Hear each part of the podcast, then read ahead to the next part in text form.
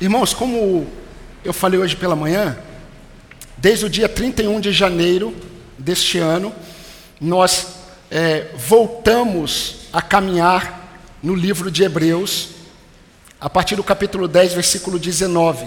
Nós havíamos começado uma série de mensagens sobre uma jornada na fé, lá no hotel ainda, e aí nós paramos um pouco, e aí no dia 31 de janeiro deste ano nós iniciamos voltando a esses textos em Hebreus, e nós temos investido um tempo em Hebreus capítulo 11, 11 com o tema O justo viverá pela fé. Porém, eu percebi que o Senhor, mais uma vez, direcionou meu coração para dar mais uma pausa neste livro. E nós vamos voltar, porque o justo ele vive pela fé. A fé, ela é o cerne da nossa vida cristã. Porém, algumas coisas precisam ser sempre tratadas, e o Senhor tem um momento certo de dizer: continue aqui, e um momento que o Senhor fala: pare aqui e trate aqui. E eu creio de uma forma muito clara, os irmãos sabem, na soberania é, é, do Senhor, de uma forma muito plena. De tal forma que eu creio que os domingos, todos os domingos, eles são especiais, não apenas porque nós estamos juntos para adorar ao Senhor, mas são especiais porque o Senhor trata de uma forma muito específica com pessoas que vêm em cada domingo, e em cada domingo com as mesmas pessoas que vêm todos os domingos. Então eu gostaria de compartilhar com os irmãos, fazendo uma pausa, agora em Hebreus capítulo 11, e conduzir a igreja para a primeira carta de Paulo aos Tessalonicenses, capítulo 1.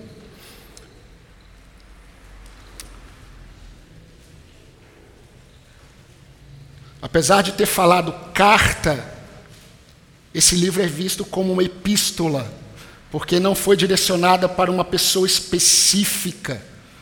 Então, nós estamos aqui diante de nós, temos diante de nós uma epístola. Primeira epístola de Paulo aos Tessalonicenses. Antes de lermos o versículo 8 e 9, e hoje nós vamos ficar apenas no versículo 9, é, Todos os comentaristas, todos os comentaristas bíblicos cristãos, eles concordam que essa foi uma das primeiras cartas a circularem, primeiras epístolas a circularem pela igreja. Alguns dizem, eu acredito, que foi o primeiro escrito do apóstolo Paulo, a primeira epístola aos Tessalonicenses. A permanência de Paulo em Tessalônica, se os irmãos lerem o livro de Atos 17, os irmãos vão perceber que foi meio tensa Paulo saiu de Tessalônica quase que expulso e foi para Bereia, porque Paulo ali sofreu uma certa oposição dos judeus. Paulo e os apóstolos, principalmente Paulo, ele tinha uma prática. Quando ele chegava numa cidade, ele ia direto para a sinagoga. Isso é óbvio. Qual é o melhor, melhor lugar para expor Cristo por meio das Escrituras do que num local em que as Escrituras elas são escritas e lidas, como nas sinagogas dos judeus.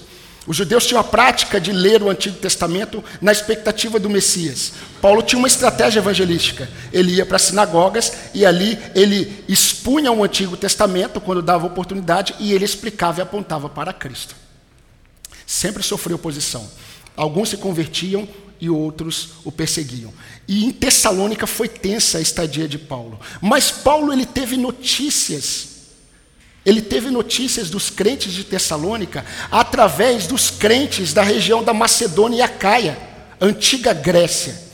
Paulo percebeu e ele ouviu que a estada dele de Silas e de Timóteo em Tessalônica estava produzindo um efeito tão grande que os crentes de Tessalônica eles estavam proclamando o evangelho na região de toda a Grécia e não apenas isso, eles estavam se tornando modelos para os crentes da Macedônia e Acaia.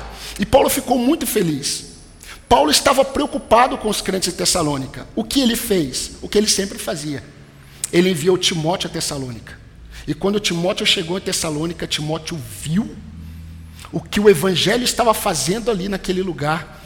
Timóteo voltou, contou para Paulo, Paulo, cheio de alegria, escreveu essa carta. O primeiro capítulo dessa carta epístola, ou epístola carta, O primeiro capítulo é uma manifestação do apóstolo Paulo diante de Deus de uma alegria indizível sobre aquilo que ele havia ouvido dos crentes de Tessalônica. Me acompanhe, por favor, o versículo 8 e o versículo 9. Porque de vós repercutiu a palavra do Senhor, não só na Macedônia e Caia, mas também por toda parte se divulgou a vossa fé para com Deus a tal ponto de não termos necessidade de acrescentar coisa alguma, pois eles mesmos, eles quem? Os crentes de Macedônia e Caia, eles mesmos, no tocante a nós, proclamam que repercussão teve o nosso ingresso no vosso meio, e como deixando os ídolos vos convertestes a Deus, para servirdes o Deus vivo e verdadeiro. Meus irmãos, quando nós olhamos para é, a igreja do Senhor, no decorrer dos séculos, algumas coisas, algumas realidades, elas estão presentes na vida de todos os crentes e temos falado aqui. Todo aquele que está em Cristo, ele sofre constantemente oposição da sua própria inclinação, da sua própria natureza carnal. Ele sofre oposição de um mundo que guerreia e luta contra os preceitos de Deus. Lembrem-se que a palavra de Deus diz que os homens, pela impiedade, sufocam a verdade. Romanos 1,18. Os homens não amam a Deus, os homens não buscam a Deus. Se isso fosse verdade, a palavra de Deus estaria mentindo. Mas Paulo, escrevendo aos Romanos, diz que não há um justo sequer, não há ninguém que entenda, não há ninguém que busque a Deus. Ninguém. Se não for uma ação sobrenatural de Deus para convencer o homem, o homem não consegue buscar a Deus. Então, quando você se depara alguém falando de Deus, falar de Deus e sobre Deus é tão natural num país, ainda mais como o nosso, católico, chamado de cristão, é tão natural que nem você, é, é, é você vai, por exemplo, umas lojas americanas, como eu fui essa semana, e você vai encontrar livros ali, como eu ouvi, é, é, é, eu vi ali alguns livros de Augusto Cury, alguém que é tido como um cristão, mas nunca conheceu a Cristo, falando sobre o homem mais inteligente do mundo, o melhor líder do mundo, o, o, o, o homem mais especial do mundo, e por aí vai. Cristo é popular numa nação cristã, até expormos a realidade do Evangelho. Porque a, a realidade do Evangelho ela é uma boa notícia, porque existe uma má notícia. E muitos de nós estamos achando que estamos pregando o Evangelho porque estamos falando das coisas boas do Evangelho, mas não podemos mostrar a realidade porque a notícia boa só é boa quando a má é exposta. Só existe uma boa notícia quando você entende a má. E o que o apóstolo Paulo mostra ao expor o evangelho é que a realidade do homem é uma realidade caída. Eu preciso ir para São Paulo a trabalho, mas eu não gosto de passar pelaquela marginal Tietê. Não pela marginal Tietê, mas pelo rio Tietê. E quando eu olho o rio Tietê, todas as vezes, a minha mente ela vai para Efésios capítulo 2 nós estávamos mortos nos nossos delitos e pecados. E a palavra mortos é a palavra grega necros. Não é apenas alguém que estava morto, é alguém que estava em decomposição. Andávamos segundo o curso deste mundo. A ideia de curso é a ideia de um rio. Um rio que segue mais um rio com mortos em decomposição. Um rio com morto em decomposição, ele cheira mal, não há vida. Essa era a realidade de todos nós. Se você está aqui e um dia teve uma experiência com Cristo, nós todos estávamos mortos nos nossos delitos e pecados. Em relação a Deus não havia vida. Havia uma decomposição espiritual. Paulo escrevendo aos Efésios, no capítulo 4, a partir do versículo 17, ele diz que nós andávamos segundo aqueles que não buscam a Deus, aqueles que estão alheios à vida de Deus, que andam segundo o seu próprio coração, segundo as suas próprias iniquidades, obscurecidos, trevas no entendimento. O que o Evangelho faz é abrir o entendimento do homem e revelar quem Deus é.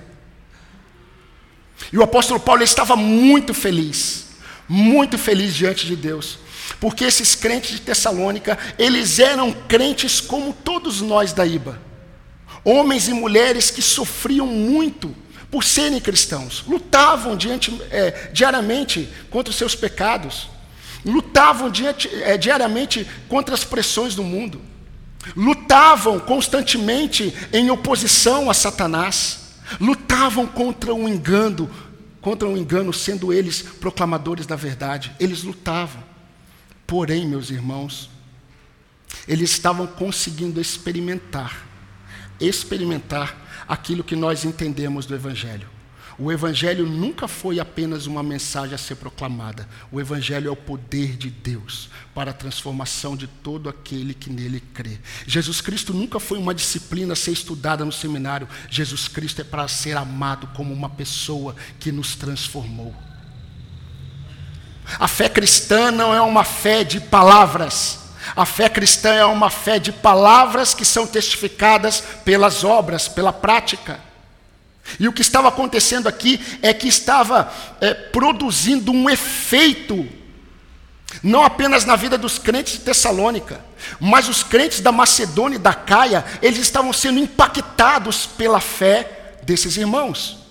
E eu gostaria de mostrar para os irmãos nesta noite apenas dois efeitos visíveis do Evangelho de Cristo na vida desses crentes. E está no versículo 9, eu gostaria de ler mais uma vez e eu vou pedir para que o Douglas leia bem alto. Eu sei que nós estamos gravando e quando eu peço para alguém ler, não aparece, não dá para ouvir o irmão lendo. Mas aquele que ouve já pode abrir e se perceber um silêncio, saiba que o irmão está lendo. Tá bom? Então, nesse momento de silêncio no áudio, é o momento em que o irmão Douglas lerá o versículo 9.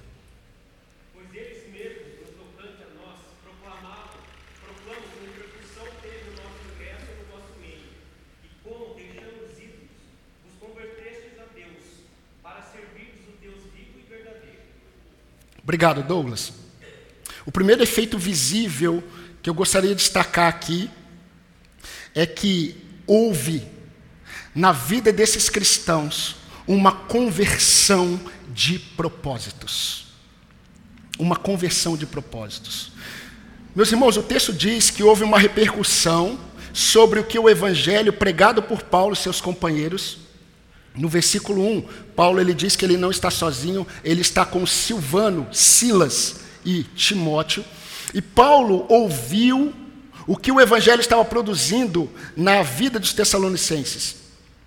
E houve uma repercussão. E que repercussão foi essa? Repercutiu como eles se converteram a Deus. Esses cristãos não apenas estavam pregando o evangelho de Cristo em toda a região da Caia e da Macedônia, mas visivelmente eles haviam mudado de direção de propósitos. Meus irmãos, a adoração, ela está intrínseca no homem. Deus criou o homem como um ser adorador. Porém, o homem sem Deus, ele vive em direção a si mesmo. O homem sem Deus, ele vive é, de uma forma oposta a Deus. Ele anda segundo o curso deste mundo, segundo as suas próprias inclinações e desejos. Ele anda obscurecido no entendimento, e de acordo com Efésios capítulo 2, versículo 1 em diante, você vai perceber que os homens sem Deus, eles são filhos da ira de Deus. Eles estão debaixo da ira de Deus. Se os irmãos perceberem no versículo 10 do capítulo 1, Paulo vai mostrar que Jesus Cristo livrou os, livrou os crentes da ira vindoura, porque a ira de Deus se manifestará sobre todos aqueles que não estão em Cristo. Se você ler com cuidado o versículo 10, você vai perceber que Jesus Cristo não apenas nos livrou da ira vindoura, ele nos livra por que ele nos livra? Porque nós, quando olhamos para Cristo e o que ele fez por nós, nós percebemos que nós não somos mais, pela graça de Deus, filhos da ira, mas nós somos filhos de Deus. Mas o homem sem Deus, ele é adorador de si mesmo. O homem foi criado para estar diante de Deus. Ele foi criado para caminhar em direção a Deus. O homem foi criado com um propósito, com uma, com uma direção, com um foco, que era a glória de Deus. Porém, o pecado inverteu a direção desse homem e o homem não consegue por si só voltar em direção a Deus. Se não for uma obra sobrenatural do poder de Deus por meio do Evangelho, o homem não consegue. O homem segue o curso deste mundo obscurecido no entendimento, alheio a Deus, seguindo a inclinação do seu próprio coração, como vimos hoje pela manhã. E Jesus falou em Mateus 5,19, Mateus 15, 19, perdão, que do coração do homem procede todos os maus desígnios você vai perceber que dificilmente a palavra Satanás vai aparecer no Novo Testamento, mostrando que ele é o grande é, condutor do homem ao erro. O grande condutor do homem ao erro é o seu próprio coração. O homem, quando é tentado, ele é tentado pela sua própria cobiça, quando essa o atrai e essa o leva à morte. Jesus deixou claro que o grande problema do coração do homem é o coração do problema. E somente uma obra sobrenatural de Deus pode fazer esse homem se converter a Deus. Por isso que quando eu prego, eu prego que o homem ele não se converte, ele é convertido. Porque se o homem se converte e ele toma uma ação de buscar Deus, isso fere as escrituras. O poder sobrenatural do Espírito Santo muda a mente desse homem transforma quando Deus se revela a ele por meio do Evangelho. A luz do Evangelho abre o entendimento. Por isso que quando Paulo escreveu aos Coríntios, e segundo aos Coríntios, capítulo 4, versículo 4, ele vai dizer que o Deus deste século cegou o entendimento dos incrédulos, para que ali não resplandeça a luz do Evangelho e a glória de Deus. Mas, meus irmãos, quando nós percebemos o que a palavra de Deus diz sobre andar em direção a Deus, nós vamos perceber que nós nos tornamos aquilo que nós adoramos. Jeremias capítulo 2, versículo 5 é tão profundo nessa verdade que ele diz assim: lembrando que ele está falando, Jeremias está profetizando para o povo de Deus. E Jeremias diz assim: Indo após a nulidade dos ídolos, vocês se tornaram nulos como os ídolos que vocês buscam. Olha que interessante. Assim como os ídolos são nada, aquele que, aqueles que estão adorando os ídolos, eles se tornam nada. Porque você se torna aquilo que você adora. Essa semana eu estava almoçando Infelizmente, eu não gosto muito de almoçar. Antes até eu fazia isso, mas hoje eu não gosto muito de almoçar com televisão ligada. Porque às vezes a televisão causa uma má digestão. Né, aquilo que você está ouvindo. E aí eu estava ouvindo, é, num programa lá de televisão, esses programas aí que trazem orientações para a vida das pessoas.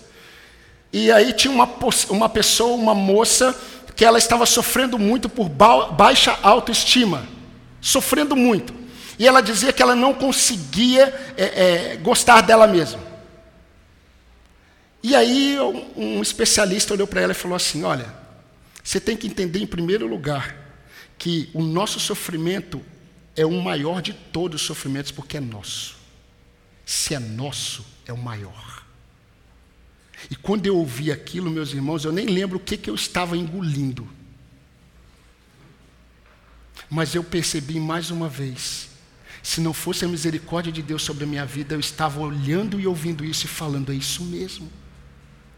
Porque o homem sem Deus, ele olha para si e ele adora a si mesmo.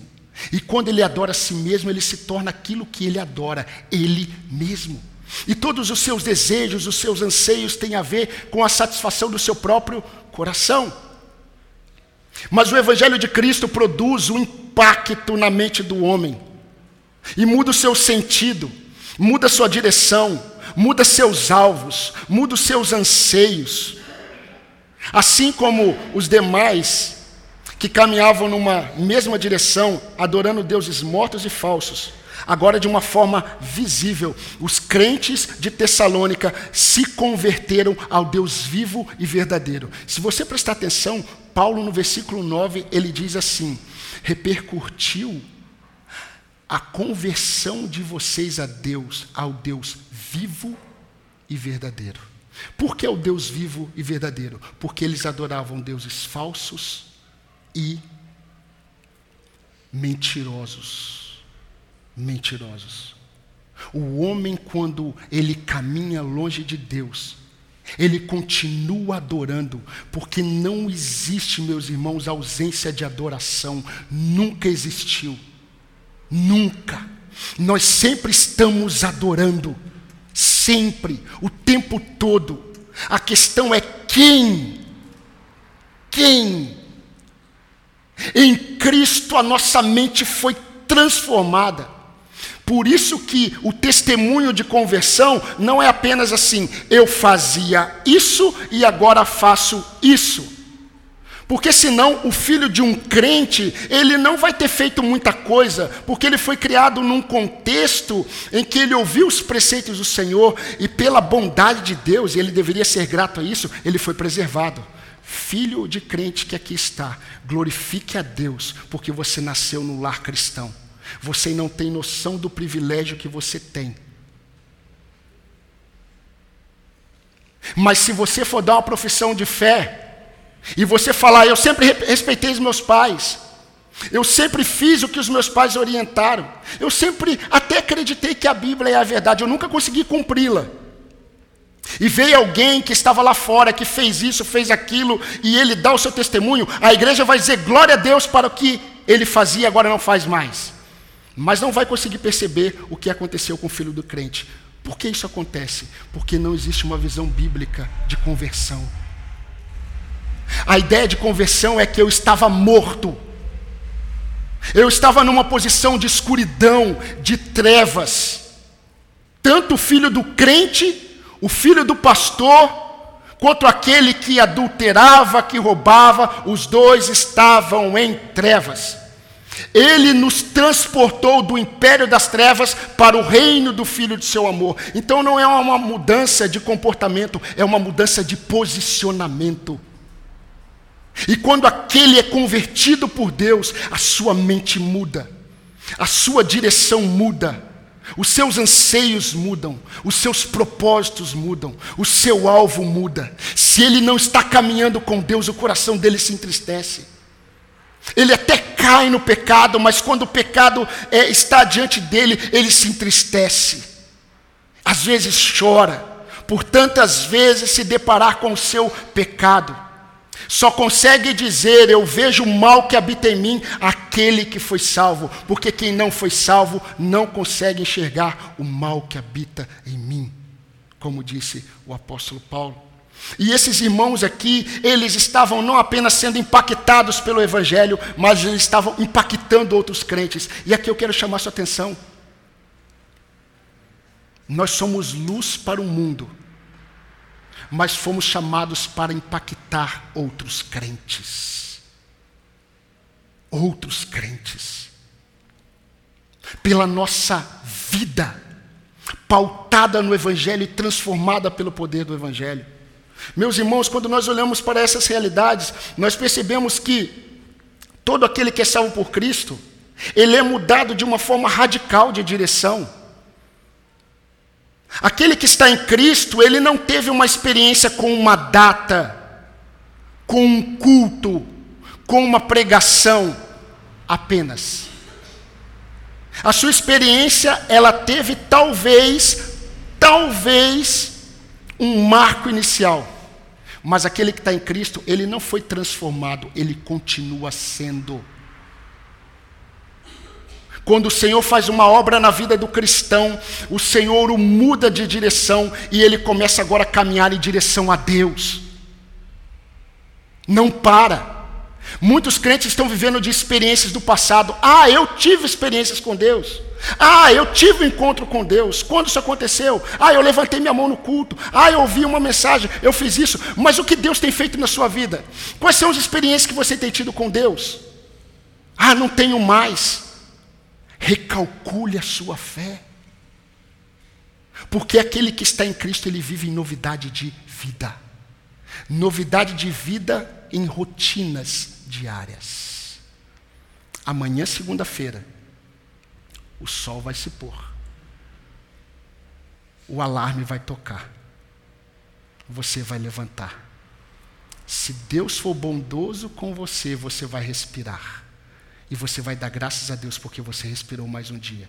Abriu os olhos e tem a oportunidade de mais um dia na sua rotina glorificar a Deus. Esse é o salvo. Tem experiências diárias com Deus. Ah, pastor, mas eu sou salvo, eu tenho convicção, mas eu não tenho tido experiências diárias com o Senhor. Meu querido, por que você acha que você está ouvindo isso hoje? É porque Deus te ama tanto que Ele não permite que você permaneça do mesmo jeito. Mudanças precisam acontecer. Existe conversão de mente, conversão de adoração, conversão de propósitos, evidências de novas perspectivas, evidências de novos pensamentos. Os relacionamentos mudam. Mudam. A forma de enxergar as pessoas muda. Você não enxerga mais o andarilho como todos enxergam. Você não enxerga mais aquele homem que está caído como todos enxergam. Você não enxerga o seu líder naquela empresa, o empresário da mesma forma. Porque aquele que está ali no sinal pedindo um dinheiro, talvez ele esteja na mesma miséria espiritual do que aquele que está naquela mansão no condomínio de luxo lá em São Paulo. A mesma miséria espiritual. E se Deus tem te colocado numa empresa, glorifica o, teu, o nome do Senhor ali. O Senhor quer te usar ali. Muitos evangélicos estão pregando uma teologia que é uma teologia de pobreza. O Senhor veio para os pobres. O Senhor veio para salvar pecadores. Seja pobre, seja rico. Seja seu familiar, seja o vizinho. A questão é que Deus faz isso através daquele que ele transformou. Através daquele que ele transformou. Eu não sei se você já viu, eu sempre cito esse exemplo de um médico que ele dá o testemunho dele, ele após se formar, fazer a residência dele, ele foi para a África. E ali ele na África tem dedicado a vida dele. E aí você sabe, né? Eu já falei para vocês como a igreja muitas vezes ovaciona missionário. E a gente chora muitas vezes quando o missionário dá testemunho. E a gente fala, ah, quase que uma inveja, né? De uma espiritualidade mais autêntica. A questão é, se você está onde Deus te chamou para estar, glorifica a Deus porque você está fazendo a mesma coisa que ele lá. Mas ele deu o seguinte testemunho. Perguntaram para ele, como que você, depois de seis anos de estudo numa faculdade, três anos, quatro, não sei, de residência, você deixou tudo para ir para a África. Ele falou, porque a minha visão de tudo mudou. Eu nunca deixei tudo, porque o meu tudo é Cristo. O meu tudo não são seis anos de faculdade. O meu tudo não são quatro anos de residência. O meu tudo é o Senhor. Então eu nunca deixei tudo. Eu estou aqui com tudo. Agostinho de Pona, os irmãos já sabem, foi um homem muito promíscuo antes de conhecer a Cristo, ser conhecido por Cristo. E ele disse o seguinte: Senhor, numa oração, conhecida essa, Senhor, eu não sou tudo o que eu deveria ser, mas pela graça de Deus, eu já não sou tudo o que eu era. Tem um homem que eu acho um pouco melhor para ouvirmos, Paulo de Tarso. Paulo de Tarso disse assim: já não sou mais eu quem vive, mas Cristo vive em mim. E a vida que agora vivo na carne, vivo pela fé no Filho de Deus que me amou e assim mesmo se entregou por mim. Meus irmãos, o Evangelho, ele produz mudanças visíveis que edificam as nossas vidas e os demais crentes. Evangelho sem mudanças visíveis e radicais até pode ser evangelho, mas não é o de Cristo. Não é. O evangelho de Cristo ele é o poder de Deus para a transformação transformação de todo aquele que nele crê. Se você se deparar com alguém que se converteu ao islamismo, ele vai ter tido mudança de comportamento. Se você encontrar alguém que se converteu ao budismo, ele vai ter mudança de comportamento.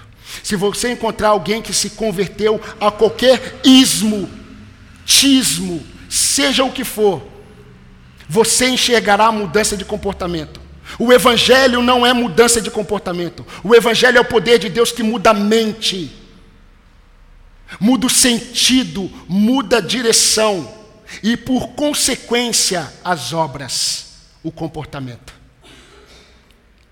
Preste atenção, pais. Se você não está criando o seu filho e você está querendo enxergar nele mudança de comportamento, porque ele até pode ter comportamento de um cristão, mas na primeira oportunidade você verá em que ele crê.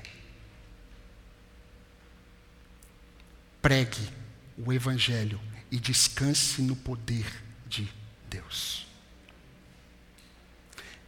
Houve uma conversão de propósitos, mas houve um segundo efeito, e eu queria me aprofundar um pouco mais, porque já são quase oito horas.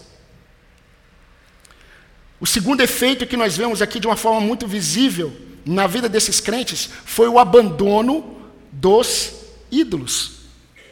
O versículo 9 diz assim na parte B: Pois eles mesmos nos relatam de que maneira vocês os receberam, como se voltaram para Deus, deixando os ídolos. Meus irmãos, precisamos entender aqui, para esse povo, o que significava deixar os ídolos.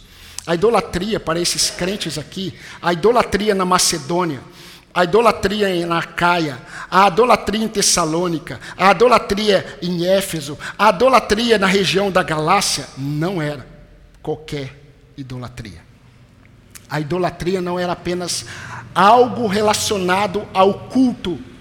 A idolatria, ela era cultural. A, a, idolatria, adorar ídolos, tinha a ver com as suas raízes culturais. Você ia para o tra trabalho, ali havia um ídolo a ser adorado. Você estava em casa, havia um ídolo de estimação ou ídolos a serem adorados. Por exemplo, se os irmãos lerem Atos 19, os irmãos vão perceber a força da idolatria a Diana dos Efésios. Enquanto Paulo pregava por duas horas, eles gritavam: Grande é a Diana dos Efésios. E Paulo pregando e eles gritando por duas horas: Grande é a Diana dos Efésios. Em Corinto, em cada esquina havia um templo a um ídolo. Deus Baco, ou Dionísio, Deus do vinho. Apolo, Deus da masculinidade e virilidade do homem. Afrodite, deusa do prazer, e por aí vai, Poseidon, fora que para você ser um cidadão, você precisava praticar idolatria. Porque ser um cidadão e não adorar o imperador era passivo de morte. Eu já falei para os irmãos, um soldado romano, para ser soldado romano, ele tinha que ser batizado pelo sangue de um touro. Para ele ser identificado com Roma. Ser cristão nesse período era estar totalmente familiarizado com os ídolos. A prova disso é que quando os gentios, e quem eram os gentios? Gentios eram todos aqueles que não eram judeus. Quando os gentios começaram a se converter, os apóstolos perceberam que alguma coisa precisaria ser feita. Algumas orientações precisariam ser dadas. E eles fizeram um concílio em Jerusalém, Atos capítulo 15, e eles decidiram algumas coisas. E eles deram isso em documento para Paulo e Barnabé percorrerem as igrejas e dizerem para eles. E uma das orientações era a seguinte: que eles não deveriam, não deveriam é, ter familiaridade com os ídolos. A ordem foi: abstenham-se das contaminações dos ídolos.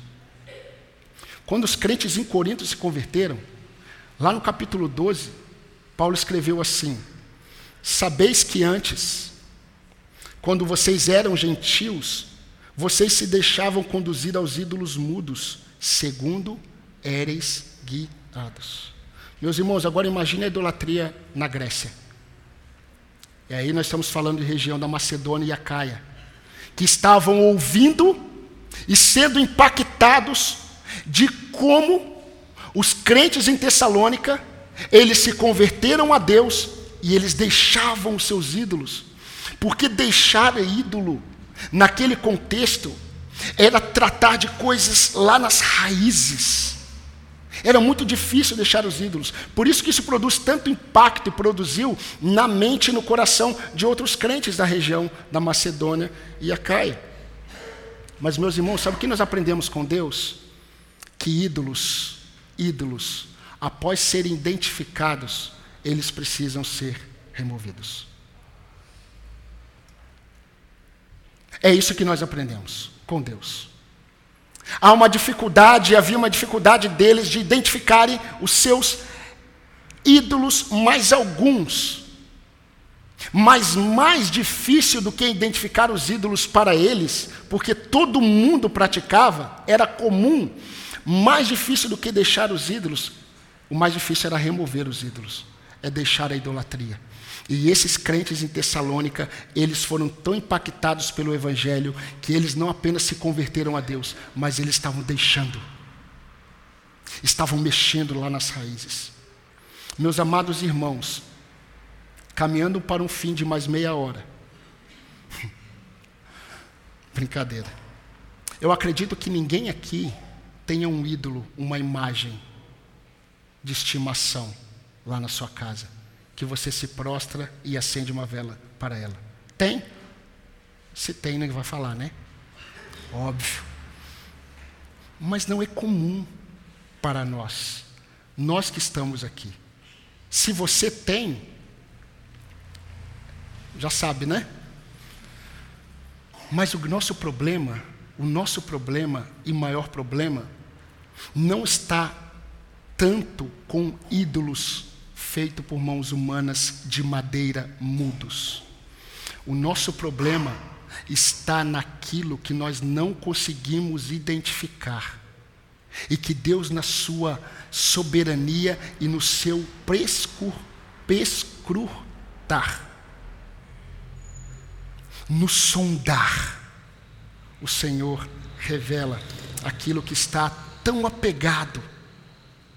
Aquilo no qual nós tanto nos apegamos, os nossos ídolos que estão lá nas raízes. E nós muitas vezes não conseguimos identificar. E muitas vezes, meus irmãos, será através do sofrimento, gravem o que eu estou dizendo, muitas vezes somente através do sofrimento que Deus revelará para nós ídolos que nós não estamos enxergando. Eu gosto desse texto que é muito esclarecedor, quando o povo de Israel foi conduzido ao deserto. E através de Moisés, Deus disse lá em Deuteronômio capítulo 8: Eu vos conduzi ao deserto para provar o que estava no coração de vocês, para mostrar para vocês que não só de pão vive o homem, mas de toda palavra que procede da minha boca. Mas Deus falou: Eu vos guiei para o deserto, porque o sofrimento revela o que está dentro. E muitas vezes somente o sofrimento vai revelar os ídolos do nosso coração. A idolatria da cultura familiar. Como eu ouço crentes e já ouvi crentes dizendo assim: Ah, isso é muito importante, eu entendo isso, mas a minha família crê assim. Crer assim é ser a minha família. Eu sou descendente de Você quer olhar minha família? É só você olhar para a nossa prática. Isso é a família. E quem vem precisa se identificar com isso. Ouvir isso de alguém que é incrédulo, que não teve os seus olhos abertos pelo Evangelho, é totalmente compreensível. Porém, ouvir isso de alguém que conhece a Cristo, dizer que a sua cultura familiar é superior ao Evangelho, é uma idolatria tão grande e ofende o Deus vivo e verdadeiro. O grande detalhe é que muitos crentes, enquanto não passarem por situações difíceis, não vão perceber esses ídolos. Ira. Ira. E nós tivemos aqui um sermão só sobre a ira. E o que a ira produz é um ídolo. É um ídolo do nosso coração. Amargura. Talvez não seja a realidade dos crentes aqui, desta igreja, daqueles que aqui estão. Mas muitos crentes possuem um ídolo que eles não abrem mão, porque dizem que não conseguem, que é a amargura. Mas, meu querido, se você vive com amargura no seu coração, saiba que o seu ídolo não é amargura, o seu ídolo é orgulho. Orgulho. Você não consegue se render ao que a palavra de Deus diz. E você se prostra diante do orgulho e vive com o coração totalmente amargurado totalmente amargurado. Imoralidade sexual. Eu tenho dito há muito tempo, e não apenas eu, muitos pastores têm dito, que os ídolos mais adorados do nosso tempo é Mamon e Afrodite. O Deus das riquezas e o Deus do prazer sexual. E quantos homens, mulheres, e muitos dizem, por exemplo, nessa questão, nesse quesito, nesse pecado, que muitos homens estão ainda cristãos, estão prostrados perante a imoralidade sexual. Mas existe uma estratégia para atingir as mulheres, a mente das mulheres com a pornografia. Existem mentes pensando para atingir as mulheres, produzindo para as mulheres aquilo que agrada às mulheres, porque muitos homens já estão rendidos e prostrados diante deste Deus. E não há possibilidade de permanecer adorando Deus vivo e verdadeiro perante essa idolatria. Deus vai purificar o seu coração. Mas antes que seja com a disciplina do Senhor, entenda a gravidade disso para Deus. Não tem como adorar a Deus e adorar os ídolos. Aquele que se converte a Deus e agora foi virado, e agora ele caminha em direção a Deus, ele precisa abandonar os ídolos. Precisa. Enquanto eu estou falando para você, meu irmão, Deus está mostrando a você quais são os seus. Talvez alguns você não enxergue, mas o Senhor vai mostrar. Mas peça para que Deus já sonde o seu coração e revele os seus ídolos. Status, ego, filhos. Deixa eu dizer algo para você. Ídolos não nascem ídolos. Ídolos são feitos. Eu até nessa semana precisamos ir no shopping. E nós fomos tomar um café. E eu estava na fila para pagar café. E tinha um pai na minha frente, com uma criança menos de dois anos de idade. E o filho estava dando tapa no rosto do pai. E o pai falando assim: Não, filho, não faz isso com o papai. Eu enxerguei um altar imenso na vida daquele pai. Quantos pais em nome de uma superproteção, idolatram os seus filhos.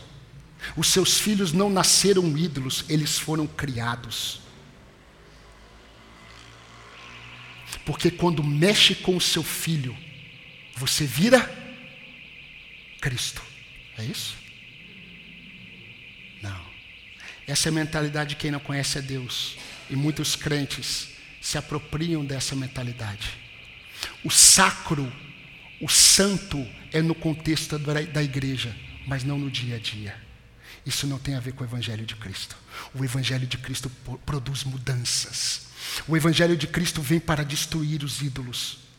Mas você precisa entender que quando Deus identifica os seus ídolos, eles precisam ser removidos. Ídolos são identificados e logo removidos. Eu quero que você abra a Bíblia comigo indo para o final, no livro do profeta Ezequiel, capítulo 14, e eu quero ler do versículo de 1 a 5.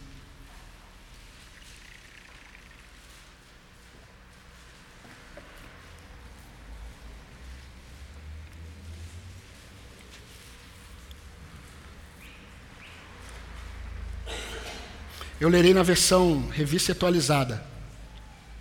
Ezequiel 14, de 1 a 5.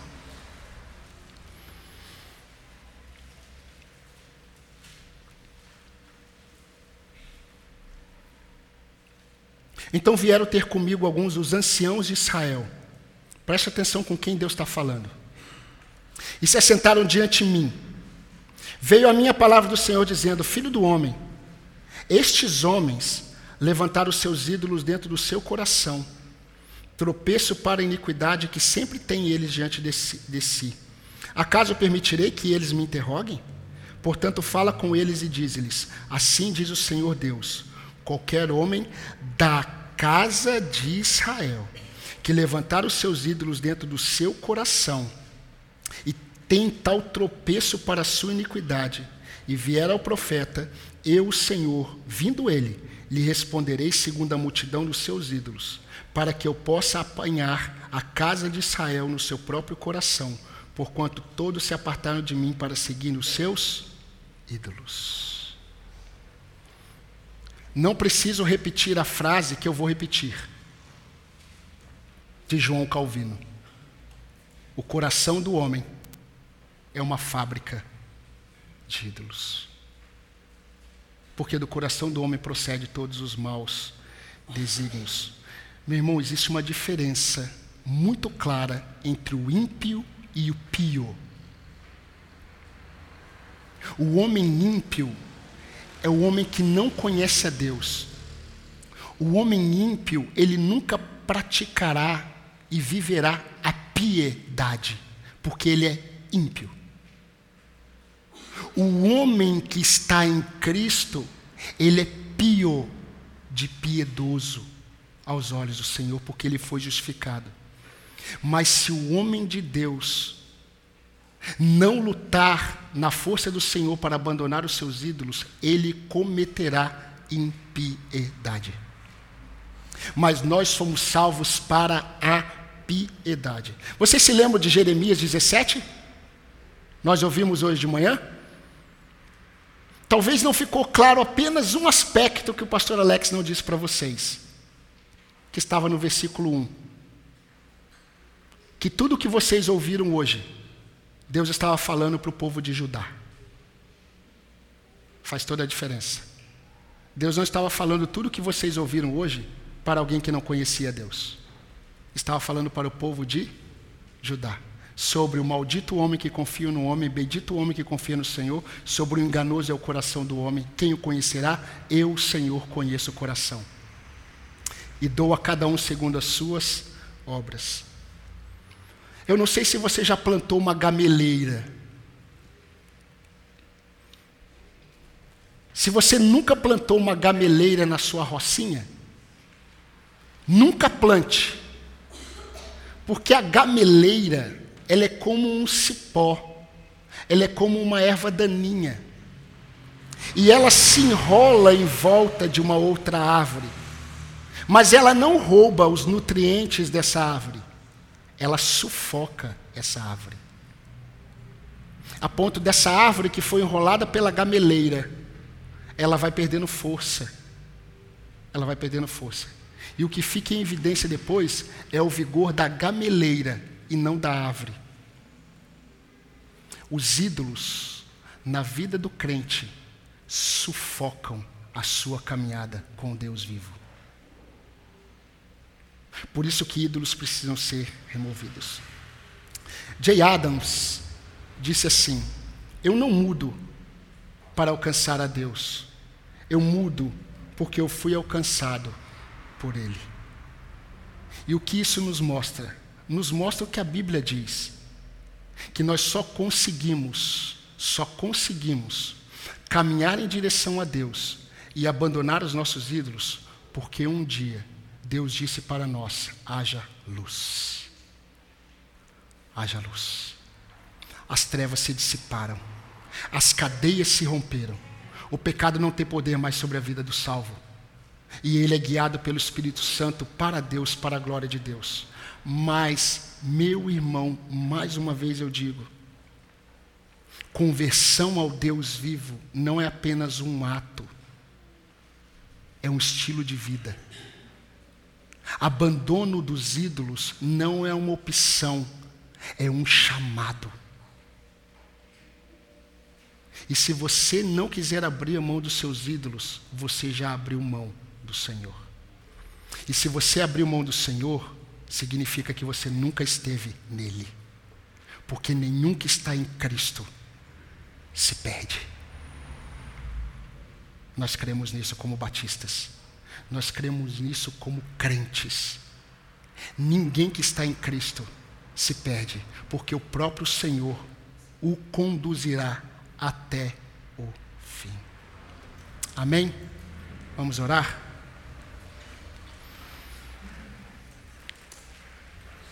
Senhor nosso Deus, nosso amado Pai, nunca houve algo em nós que o atraísse. A tua palavra diz que o Senhor nos amou quando nós ainda éramos pecadores.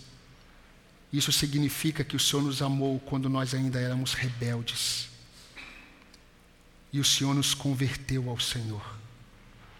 E se estamos aqui nesta noite, é porque, ó Deus, o Senhor nos resgatou das trevas para a Sua maravilhosa luz. O Teu Espírito Santo nos convenceu do nosso pecado. O Teu Espírito Santo se revelou a nós. E nós, ó Deus, pela graça do Senhor, estamos hoje em Ti e temos vida. Isso não vem de nós, é dom do Senhor. Não vem pelas nossas obras, vem pela graça do Senhor. Mas nós fomos salvos para as boas obras, obras que glorificam o Teu nome Senhor Deus, e nós cremos que o Evangelho de Cristo não apenas ele mudou a nossa vida em um período da nossa história, mas ele é o poder do Senhor que continua a transformar o nosso ser e continua a nos conduzir em direção ao Senhor, porque o Evangelho do Senhor é o próprio Senhor. E nós glorificamos o Senhor ao Senhor porque a tua palavra, ela não é apenas uma mensagem a ser proclamada ela é um poder do Senhor a ser experimentado. Um poder que nos transforma. Deus, eu coloco diante do Senhor a minha vida, porque essa palavra vem em primeiro lugar a mim, o pastor desse rebanho. Me ajude, ó Deus, a estar a cada dia mais próximo do Senhor. Me ajuda, Senhor, a identificar os ídolos da minha vida. E eu espero que sejam muito poucos, mas se ainda há algum, ó Deus, que eu não consigo enxergar, Ó oh Deus, que o Senhor, em nome de Jesus Cristo, pela tua graça, me ajude a romper com essa idolatria, assim como cada um que aqui está. Senhor Deus, muitas vezes nós não estamos prostrados diante de uma imagem de escultura, mas nós estamos prostrados diante da nossa cultura familiar. Nós estamos prostrados diante de uma mentalidade humanista que é contra a suficiência das Escrituras. Nós estamos prostrados diante de pensamentos que se levantam contra o conhecimento de Cristo. E eu peço ao Senhor que o Senhor nos ajude, ó Deus, a remover de nós esses ídolos para o louvor da tua glória, porque assim nós seremos impactados pelo Senhor. E nós também, ó Deus, traremos impactos na vida daqueles que estão ao nosso redor, principalmente da tua igreja. Ó Deus, eu peço que o Senhor abençoe o teu povo. Eu nem precisaria pedir isso, porque isso é promessa do Senhor. Mas eu rogo nessa noite, como pastor desse rebanho, abençoe os teus filhos. Continue a conduzir os teus filhos para o Senhor.